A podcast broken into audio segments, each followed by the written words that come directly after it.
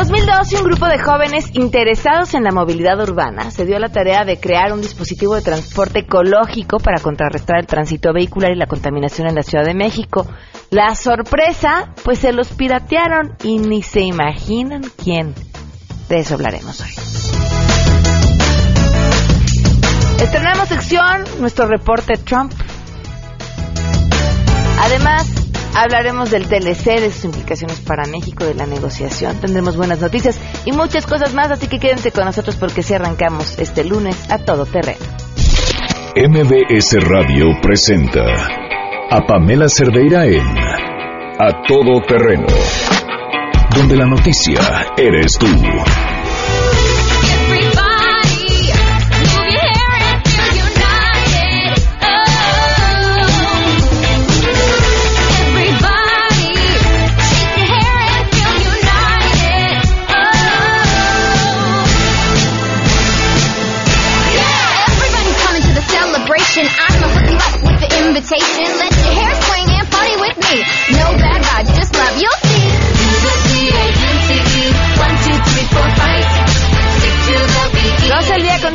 Bienvenidos a Todo Terreno en este lunes. Ya casi es viernes, 27 de febrero del 2017. Soy Pamela Cerdeira. Los invito a que nos acompañen de aquí hasta la una de la tarde. Tenemos mucho que compartir. Saludos a Eduardo Ayala. Gracias por escribirnos, por estar desde temprano eh, al tiro con el programa. Saludos también a Magdalena, Olga. Muchísimas gracias. Renato López.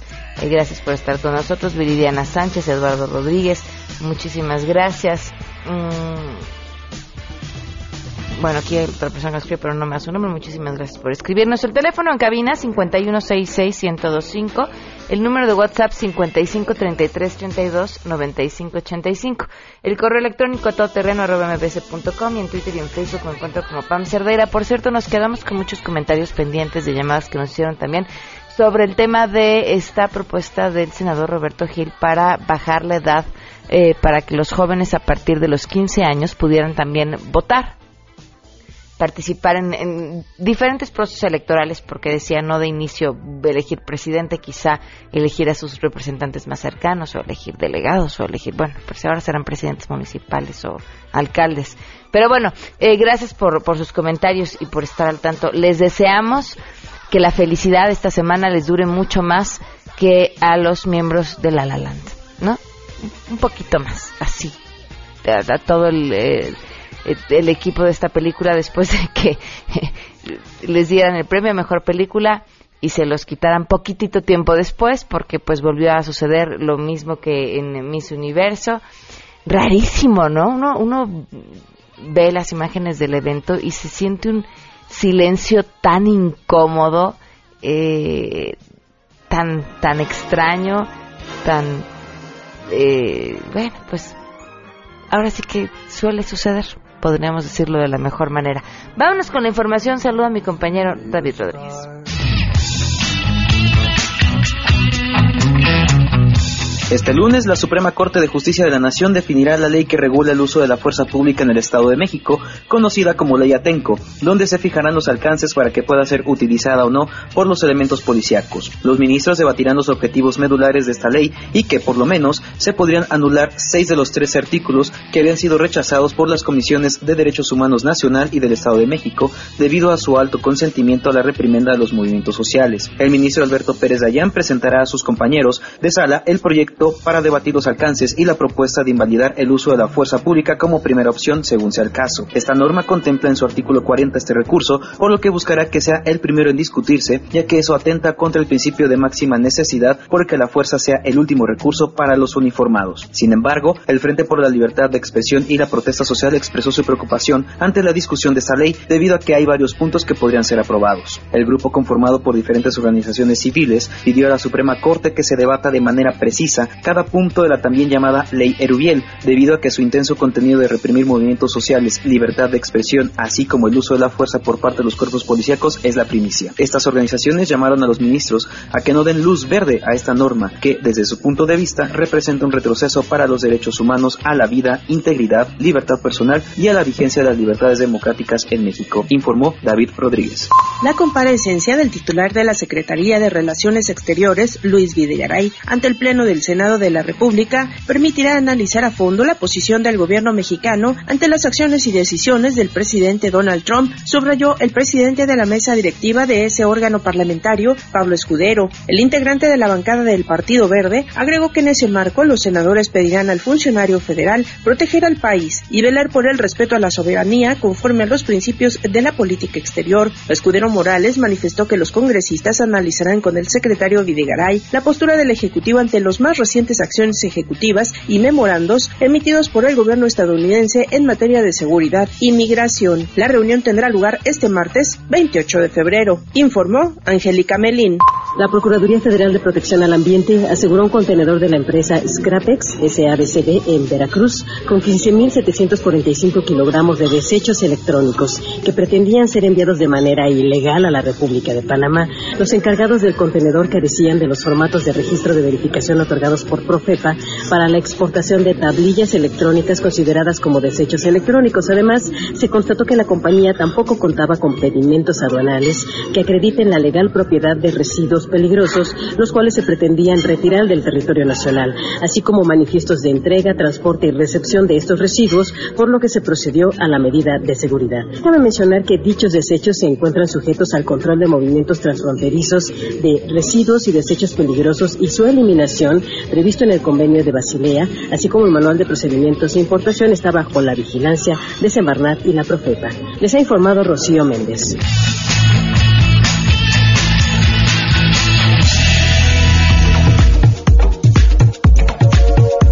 Supuesto que tenemos buenas noticias.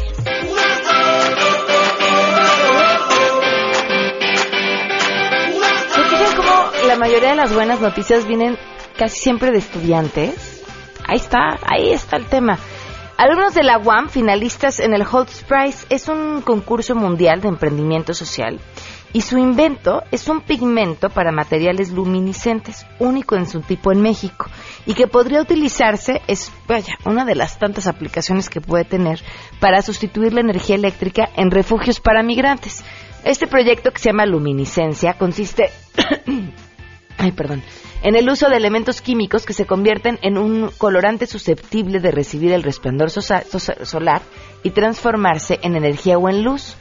A partir de este descubrimiento, los alumnos diseñaron ventanas, domos y puertas que al recibir los rayos solares durante el día se recargan y por la noche proporcionan luz fría e iluminan.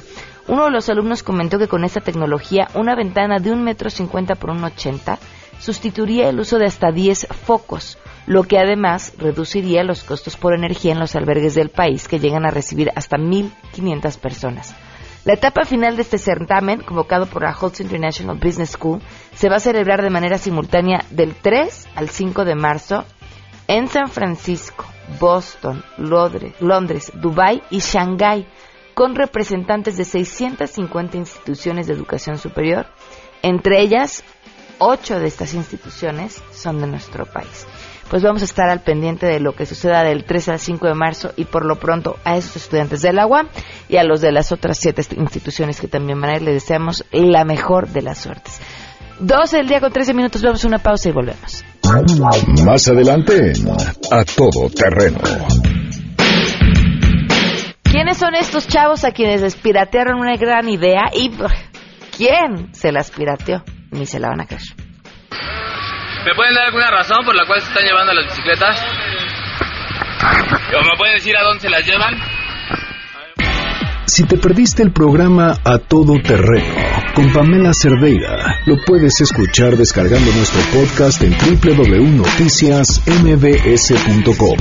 Pamela Cerdeira regresa con más en A Todo Terreno, donde la noticia eres tú. Marca el 5166125.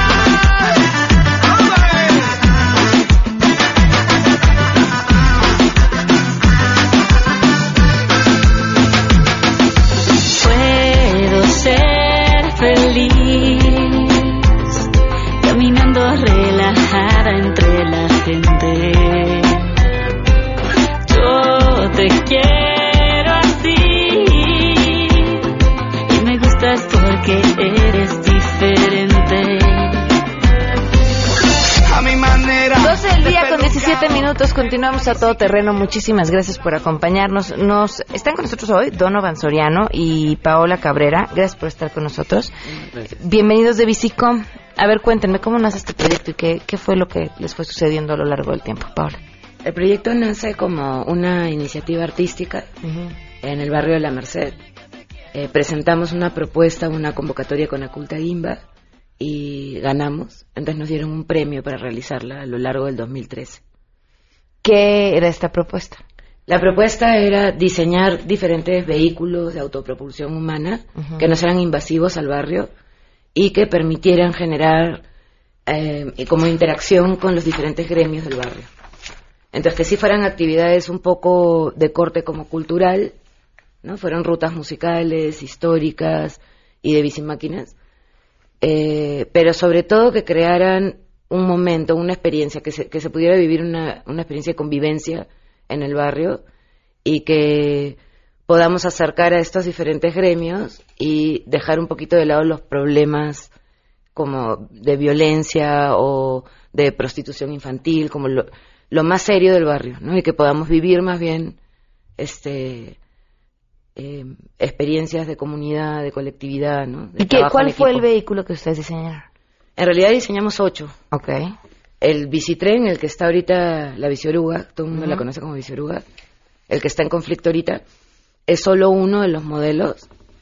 Este fue el que utilizamos para dar nuestras rutas recreativas en el centro histórico, con eh, un una autorización del espacio De la autoridad, del espacio del espacio público. público. Siempre se me- del centro histórico, perdón. Ah, ok. A ver, después de haber tenido este proyecto en La Merced, entonces deciden ir a dar recorridos con el mismo proyecto, pero en el centro histórico. Sí, o sea, nos damos cuenta del éxito y de los alcances de este proyecto. Entonces decidimos ya buscar, ya no vía becas o financiamientos públicos, sino ya entenderlo como una empresa, un emprendimiento de alto impacto. Y en el, a partir del 2015 empezamos a pilotearlo. Ok. Eh, ya para que la gente fuera viendo, también nosotros entender como posibles rutas, posibles costos. eh, y yo lo empiezo a pilotear en distintas zonas de- del DF, o sea, en la zona centro, en la- por el Monumento de la Revolución, algunas veces por Reforma, en la Roma. Primero fue con cooperación voluntaria, también para entender cuánto estaba dispuesta la gente a pagar. Y así lo hicimos durante casi todo el año. Hasta que en una rodada nocturna, en noviembre, eh, nos llama gobierno, gobierno central, la Dirección General de Gobierno, y nos solicita, bueno, una cita. Eh, esta la tuvimos en la semana y se nos informa el director general de gobierno, Horacio Robles Ojeda, que eh, el jefe de gobierno nos había visto y que le había encantado, que nos iban a facilitar con permisos para empezar a operar en el centro histórico con la idea de promover la ciudad, ¿no? levantar la imagen, atraer turistas y todo. Siempre con la idea de respetarnos como empresa y con la idea. Eh, este permiso nos lo dan el 22 de marzo y trabajamos en la esquina de 5 de febrero y 16 de septiembre. Todo iba muy bien eh, hasta que en junio, el 1 y 2 de junio, oímos comunicados este, en prensa por el secretario de Movilidad que iba a implementar este servicio para sustituir 300 micros en la zona centro. Describen en los comunicados nuestras bicicletas y lo ponen como que va a ser idea del gobierno, ¿no? Nosotros tratamos de aclarar esa situación, primero con la Secretaría de Gobierno. Ellos nos dicen que no nos preocupemos, que nuestros permisos son válidos y que, y que nosotros po- podemos seguir operando. O sea, de junio para agosto. Pero a ver, espérame, más allá de tus permisos son válidos y tú puedes seguir operando, mm, no preguntaste por qué van a usar mi bicicleta o mi modelo de... Claro, a nosotros nos, nos, nos juntaron, bueno, tuvimos una cita con el secretario de Transporte. Carlos Meneses, y bueno, ahí yo les informé que teníamos esta patente y que nuestro modelo de réplica iba a ser a través de franquicias o licenciamientos de nuestro modelo. Eh, pero él más bien me empieza a hablar como que va a ser del gobierno y que lo van a implementar en Xochimilco, en Coyacán, en la zona centro, pero tal cual como si fuera su idea, ¿no? Y tratan de minimizar nuestro proyecto, nuestra propuesta. Se me prohíbe incluso que tenga gestión con alguna otra secretaría o instancia ¿Cómo? cualquiera. Pues me dijo así directamente mirándome a los ojos que que no, no- o sea, no quiero que te vuelvas a juntar, que hables con nadie más, ya nada más vas a hablar conmigo y así. Se me ofrece que les dé bicicletas y que a cambio de eso me van a dar trabajo. Manejando una bicicleta, no se puedes quejar, Sí, sí. ok. Eh, sí, o sea, se- o sea, vimos las intenciones total de, de abuso, de, de falta de respeto y nosotros por, por nuestra parte perdimos comunicación, o sea, ya no quisimos buscar más, más citas, más bien quisimos aclararlo con, con la Dirección General de Gobierno, para que en caso de que llegaran o nos quitaran, porque había amenazas, ¿no? Iban a la base, nos decían que, que ya no íbamos a estar ahí, que si nos veían, se iban a llevar nuestros vehículos. Eh, aún con el aviso de la patente nos siguieron llamando para buscar las bicicletas, ¿no? Incluso en, un en una ocasión me dijo que, no, pero nada más le vamos a cambiar unos tornillos y ya con eso, ¿no? O sea, como que hay un desconocimiento sobre la protección, ¿no? De las patentes. Pero bueno, eh, la Dirección General de Gobierno nos dice que no nos preocupemos, ¿no? que para hacer un operativo necesitarían a la policía y en todo caso ellos son los que la llevan a cargo, ¿no? Y ya nosotros pues pensamos que no iba a haber problema y el 15 de agosto se presenta la Secretaría de Movilidad, eh, lo anuncian en prensa y, y ponen seis vehículos similares a los nuestros en el mismo punto donde ofrecíamos servicio. Ese día no trabajamos porque era lunes, nosotros damos mantenimiento. Y al otro día nos presentamos y empezamos a ofrecer el servicio como no- normal, Como como, lo veníamos haciendo. De hecho, incluso logro llenar dos bicicletas. Ellos estaban ahí ofreciéndolo gratuito. Logro dar un paseo y llega la gente, vuelvo a promocionarlo, se vuelve a subir la gente y entonces ya nos impiden la circulación. Eh, bueno, fue un alegato de como de 15, 20 minutos hasta que mm, tuvimos que bajar a la gente y ya pues ya nos ya no nos permitieron circular. En eso se fue haciendo la plática cada vez más a, este pues más violenta de su parte, un poquito más hostigosa, más personajes, muchos vestidos de civil, hasta que llega el subsecretario Carlos Meneses.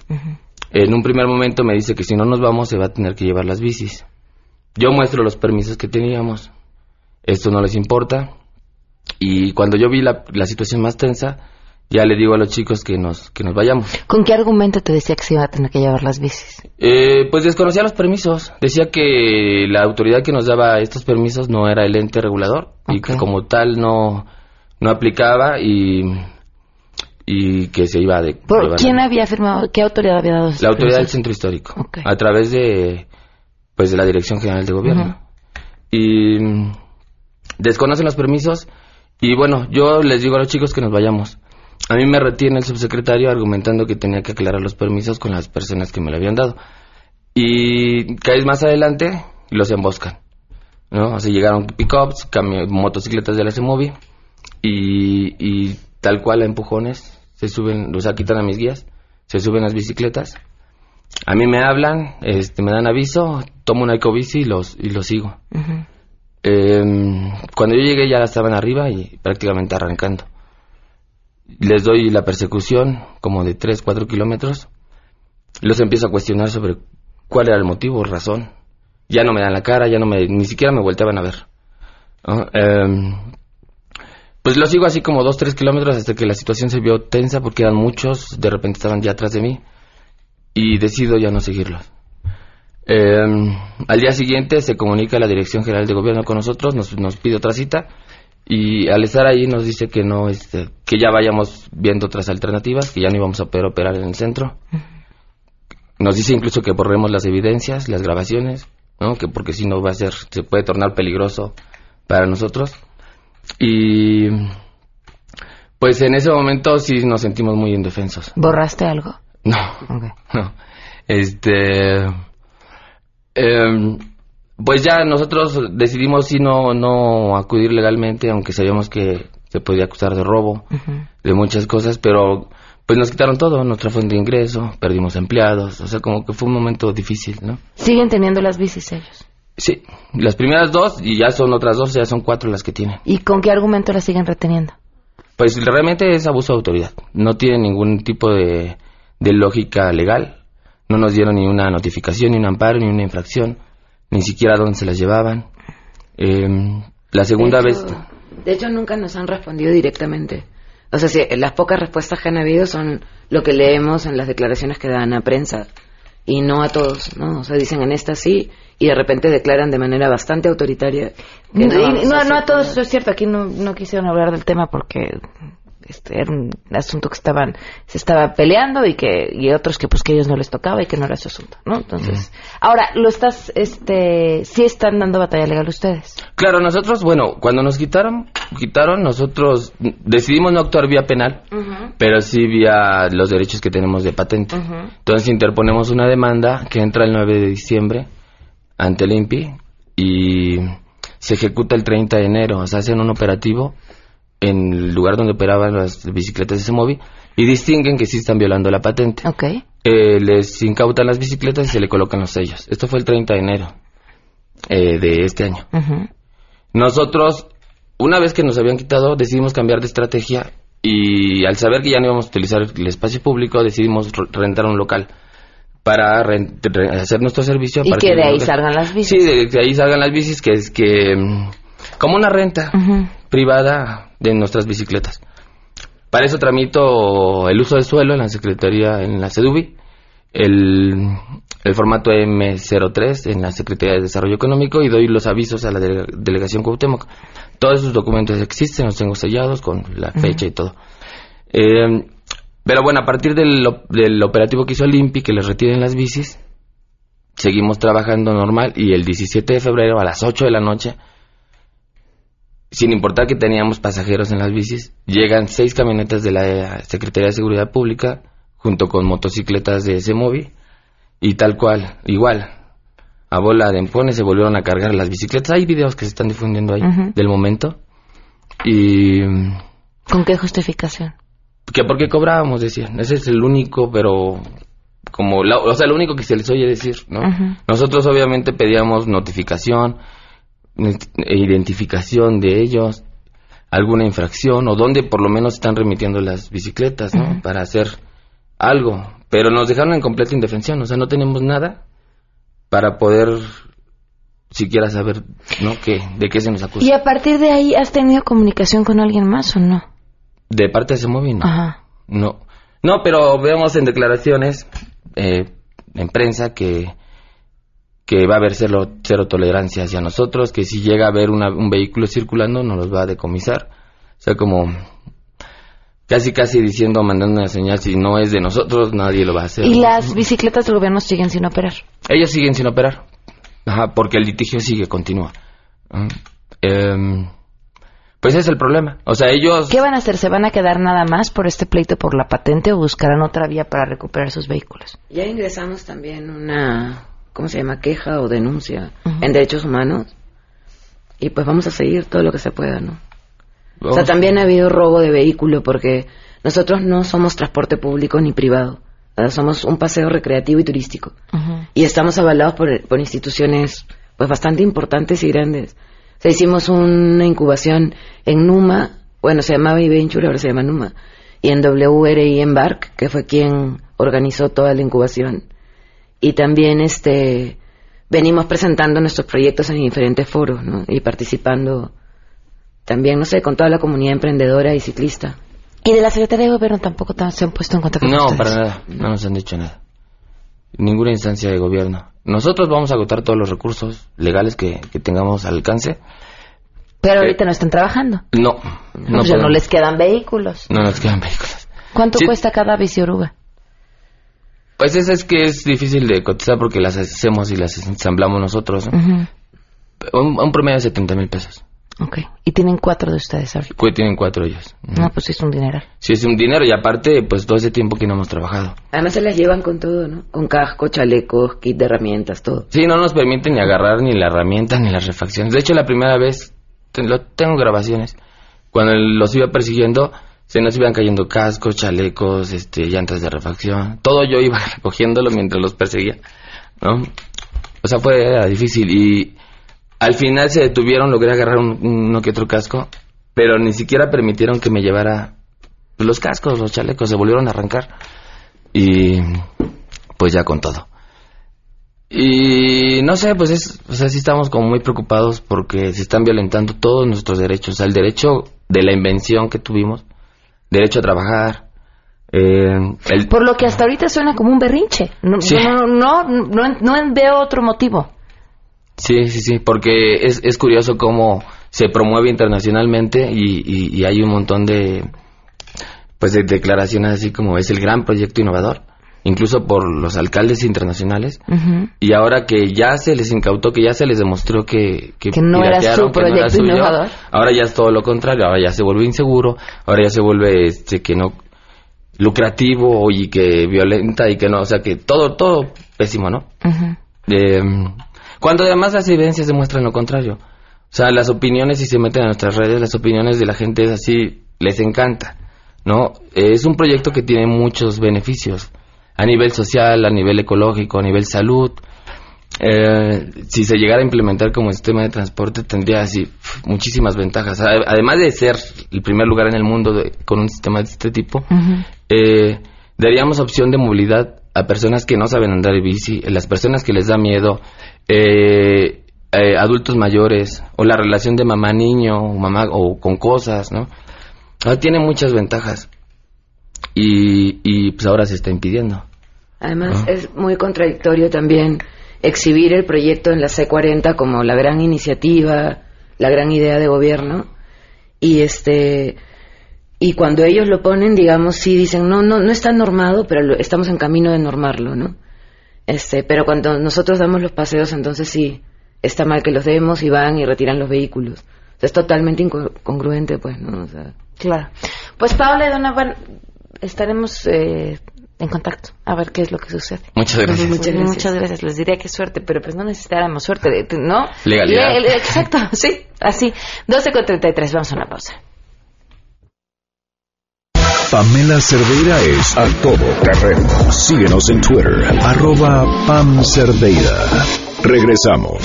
Pamela Cerdeira está de regreso en A Todo Terreno. Únete a nuestra comunidad en facebook.com, diagonal Pam Cerdeira. Continuamos.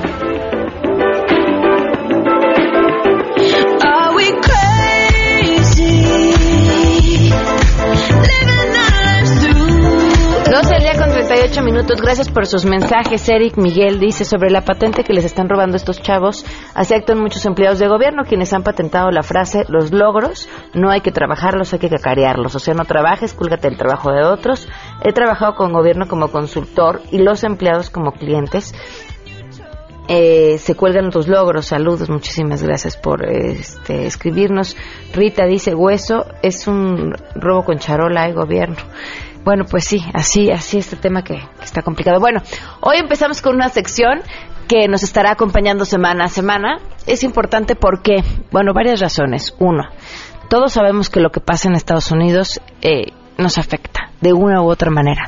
Eh, ¿Por qué? Por la potencia que es Estados Unidos. ¿Por qué? Porque somos sus vecinos. Y dos, eh, se está viviendo sin duda un momento histórico y lo que pasa en Estados Unidos es reflejo de lo que está pasando también en diferentes países en Europa y por qué no podría sucedernos también en Latinoamérica.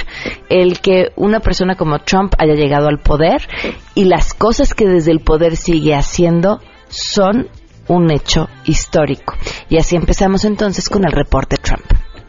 Ladies and gentlemen, the President-elect of the United States, Donald John Trump. Usted dijo que las filtraciones son verdaderas, pero las noticias son falsas. Eh, ahí parece una, una desconexión.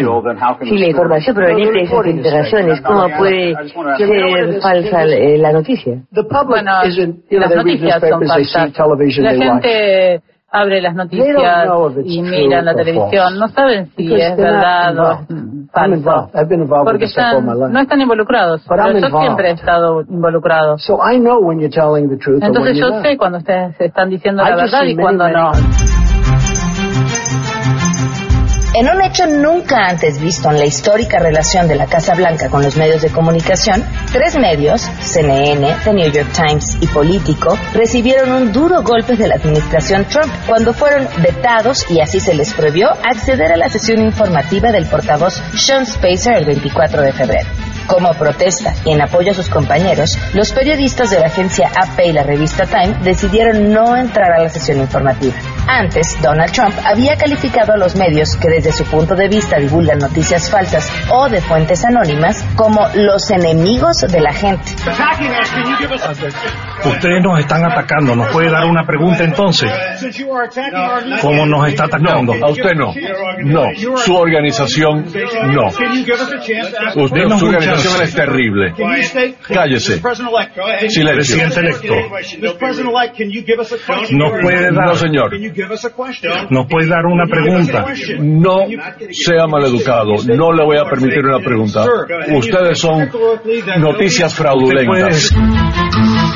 Pero los pleitos del presidente de Estados Unidos también tuvieron como destinatario a alguien más, en esta ocasión al FBI, a quien acusó de ser incapaz incluso de encontrar a aquellos que filtran información dentro de la agencia. Desde el otro lado de la trinchera, los demócratas eligieron al líder del partido, Tom Pérez, primer latino, hijo de dominicanos, en ocupar el cargo, y quien de inmediato nombró a su rival en la contienda, Kit Ellison, como vicepresidente del partido.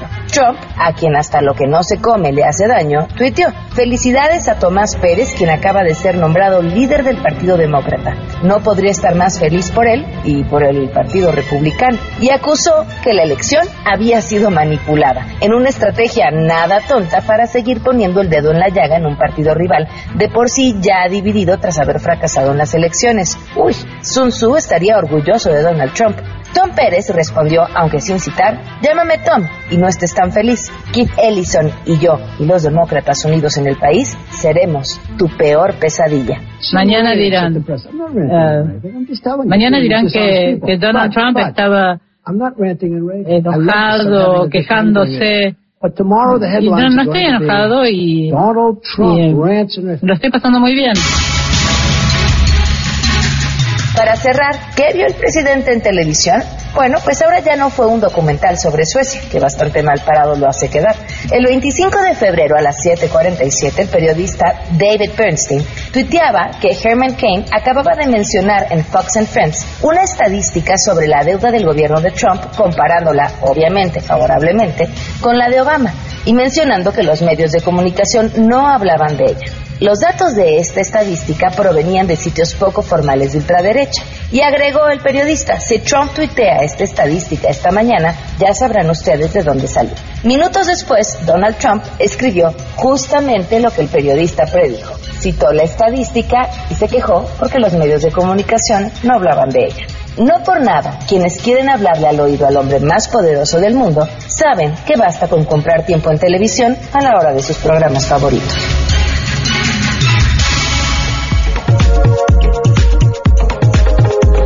Del día con 43 minutos. Vamos a una pausa y volvemos. Si tienes un caso para compartir, escribe a todoterreno.mbs.com. Pamela Cerdeira es a todoterreno. En un momento continuamos. Estamos de regreso. Síguenos en Twitter, arroba Pam Cerdeira, todoterreno, donde la noticia eres tú. Continuamos.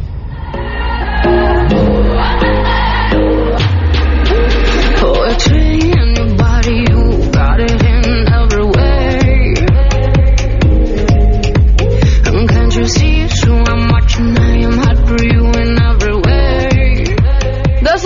Con 47 minutos. Continuamos a todo terreno. Gracias por seguir con nosotros, por sus comentarios. El teléfono en cabina 5166125 para que podamos estar en contacto también a través de Twitter y de Facebook. Me encuentran como Pam Cerdera. Le agradezco enormemente al doctor Eliseo Díaz González, profesor investigador del Departamento de Estudios Económicos del Colegio de la Frontera. Gracias por estar con nosotros. Muy buenas tardes.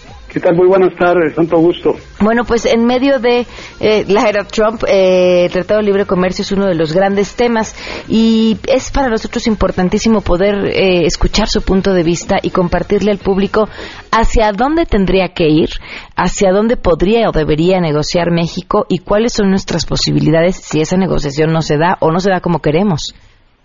Eh, sí, mire, eh, bueno, la desde que empezó el, el actual gobierno de, los Estados Unidos eh, con el presidente Trump, pues el- sabemos que el Tratado de Libre Comercio pues ha entrado en un pantano o en un terreno de gran incertidumbre, ¿verdad? Eh, las cosas no se han movido mucho todavía. Eh, se dio una fecha ya de posible inicio de las renegociaciones a partir de junio, Pero eh, el hecho de fijar alguna fecha en este calendario no implica tampoco no da demasiada luz acerca de cómo se pueda mover en los pactos alrededor del Tratado de Libre Comercio. ¿no? Eh, México, eh, sabemos, eh, se acaban de dar a conocer hoy las cifras de comercio exterior para el primer mes del año de 2017 y se cerró ya las cifras del año pasado, ¿verdad? Lo que vemos es que a pesar de todo esta eh, pues ambiente político, ¿verdad? De, a nivel de declaraciones acerca de la amenaza sobre el tratado, eh, todavía no se ha reflejado completamente en las cifras de comercio exterior, y esta es la noticia del día, ¿verdad? Ahora, las cifras justamente del día de hoy son sumamente favorables para México. Sí, exactamente, eh, eh, excepto con la relación con Estados Unidos, en donde se ve que hay una disminución, ¿verdad?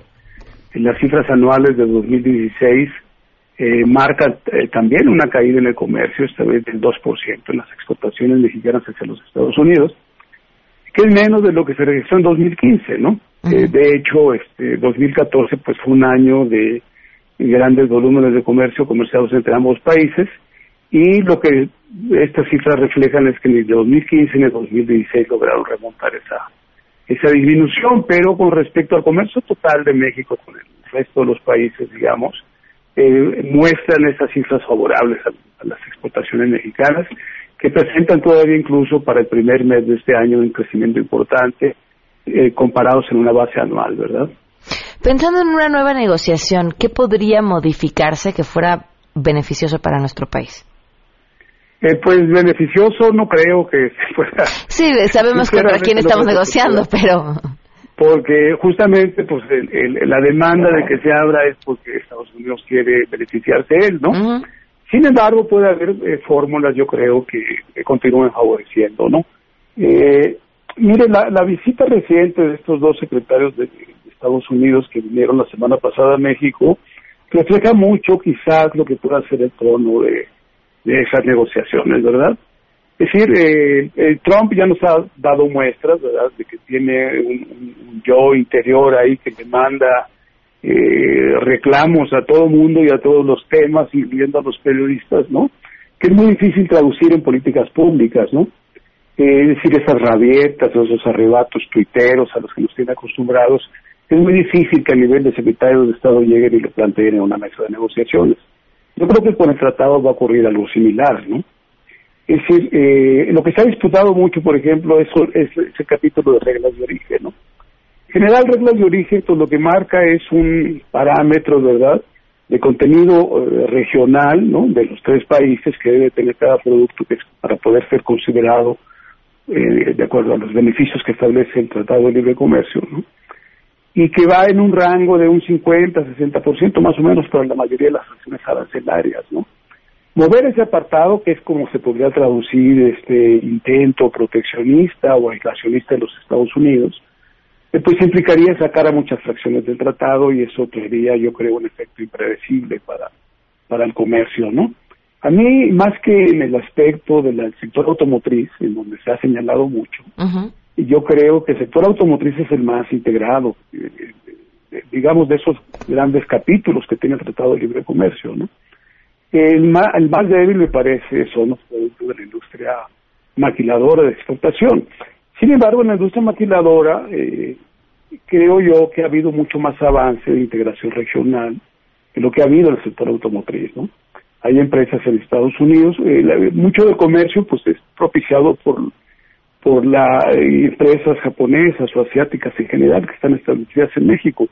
Pero han establecido estas ya empresas pares en la frontera sur de los Estados Unidos, digamos, en condados del sur de los Estados Unidos, que suministran a sus pares mexicanos para, para cumplir con esa con esa eh, apartado de, de, integración regional que se pide, ¿no?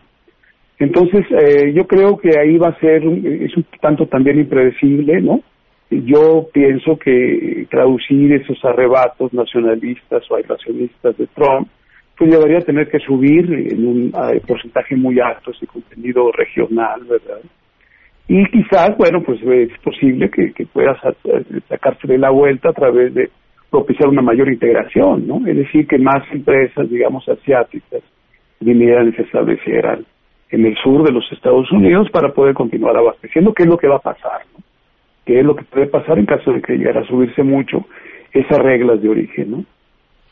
¿Esas serían las peores consecuencias para Estados Unidos? Eh, mire, eh, lo que pasa es que el, eh, el, comercio, pues, eh, como se ha dicho mucho, ¿verdad? El comercio lo propician las empresas, no lo propician los gobiernos, ¿no? Los, los gobiernos pueden crear el marco para favorecer o entorpecer ese comercio. El comercio lo llevan a cabo las empresas, ¿no? Entonces, una modificación en aspectos sensibles del tratado, como puede ser reglas de origen, pues lo que va a propiciar es que las empresas tengan que acomodarse a ese nuevo entorno. Pasó ya y muchos creíamos que no iba a ocurrir, en el caso de la industria maquiladora a lo largo de estos años, de estos 24 años del Tratado de Libre Comercio, en la que eh, lograron pues fórmulas para poder abastecerse localmente de bienes, eh, como lo ha hecho el sector automotriz, estableciendo eh, empresas abajo de la cadena de la producción. Y la industria maquiladora, que está preferentemente localizada en la frontera norte de México, pues lo hizo estableciendo plantas en, del otro lado, en Estados Unidos. Entonces, eh, yo creo que este proceso pues se va a intensificar, es lo que van a hacer, ¿no? No van a, digamos, a eh, limitar el comercio de la empresa implica obligarla a reducir su producción y eso implica pues reducir sus necesidades de capital y sus necesidades de fuerza de trabajo, ¿verdad? Entonces tendrían que hacer recortes desde por regresar capitales a los socios, y, cosas que es imposible que ocurra, ¿no? Entonces eh, lo que vamos a ver es un reacomodo del sector productivo y así como el comercio, eh, digamos, eh, las exportaciones mexicanas en enero no se vieron afectadas como uno esperaría que ocurriera a pesar de este ambiente tan hostil que se ha generado. Yo creo que el saldo al final del día, ¿verdad? Con o sin tratado, continuará siendo el mismo, ¿no? Las empresas continuarán este, con sus niveles de producción, buscarán cómo elevarlas a través de reorganizarse productivamente y bueno, y quizás sean los cambios que vayamos a ver en, los siguientes años, ¿no? El aspecto ahora preocupante es el tema fiscal, ¿no? Que la verdad se ha estado, ha, sido siendo, ha estado siendo soslayado en medio de las discusiones y los arrebatos de Trump, ¿verdad? Pero tal vez sea el aspecto eh, que, más transformaciones provoque en México, ¿no? Trump ha ofrecido una reducción pues casi a la mitad de la tasa impositiva para las empresas, ¿no? Y también para el impuesto a las personas, ¿no? Y eso va a crear una condición de asimetría fiscal que puede afectar mucho a México, ¿no? Porque este, pues las empresas eh, se pueden mudar a los Estados Unidos para recibir el beneficio de menores tasas impositivas, ¿no? No solamente las norteamericanas, sino incluso mexicanas, ¿no? Entonces México va a tener ahí sí que dictar algunas medidas más o menos espejo, ¿no? Que ajusten también las tasas impositivas para mantener la competitividad fiscal en América del Norte, ¿no? De eso no estamos hablando porque aquí, bueno, pues necesitamos mucho los impuestos, ¿verdad? Para una política social que quiere ser, pues, eh, de amplio alcance, ¿no? No está dando los resultados que buscamos, pero bueno, eso no se cuestiona. Es otro tema. Ese es otro tema, y pero, este, pero sí, pues reducir tasas impositivas pues no está en el horizonte del pacto fiscal al que se comprometió Peña Nieto, ¿verdad? Y no creo que lo vaya a hacer alguno de los candidatos. Eh, doctor, sí. Sí, perfilados para el 2018, perdón. Eh, no, vamos a estarlo molestando de, de, aquí a junio y después, por supuesto. Muchísimas gracias por habernos acompañado. Estamos a órdenes, Pamela, con muchísimo gusto. Hasta luego, muy buenas tardes. Atentos saludos, que estén muy bien. Hasta luego. Para cerrar este mensaje importante que les tiene Boeing, que tiene que ver, pues todos aquellos que estamos preocupados, ¿por qué dejarles a nuestros hijos y a nuestras familias y, dónde poner aquellos esfuerzos para que rindan frutos, sin duda es en la educación. La educación les da armas y herramientas para valerse por ellos mismos, es la mejor manera de garantizar su futuro y su bienestar es la mejor herencia que les podemos dar, sin duda alguna. Eso, inculcarles valores que los hagan mejores personas. Y por supuesto, Boeing los invita también a compartir las tradiciones. Somos herederos de una gran cultura, sobre todo gastronómica. La comida mexicana es deliciosa y no solo es lo que comemos, sino cómo lo comemos, ¿no? En compañía de nuestra familia, eh, los mejores momentos que se viven alrededor de una mesa. Y entre esas tradiciones, por supuesto, Boeing, la bebida eh, por más de 30 años. Los invita a, que también eh, sea parte de esta tradición con Boeing de un litro, porque como ellos dicen, quieren dejarle lo mejor a todas las familias mexicanas. Nos vamos, gracias por habernos acompañado. Los espero mañana a las 12 del día en A Todo Terreno. Se quedan con Juan Manuel Jiménez.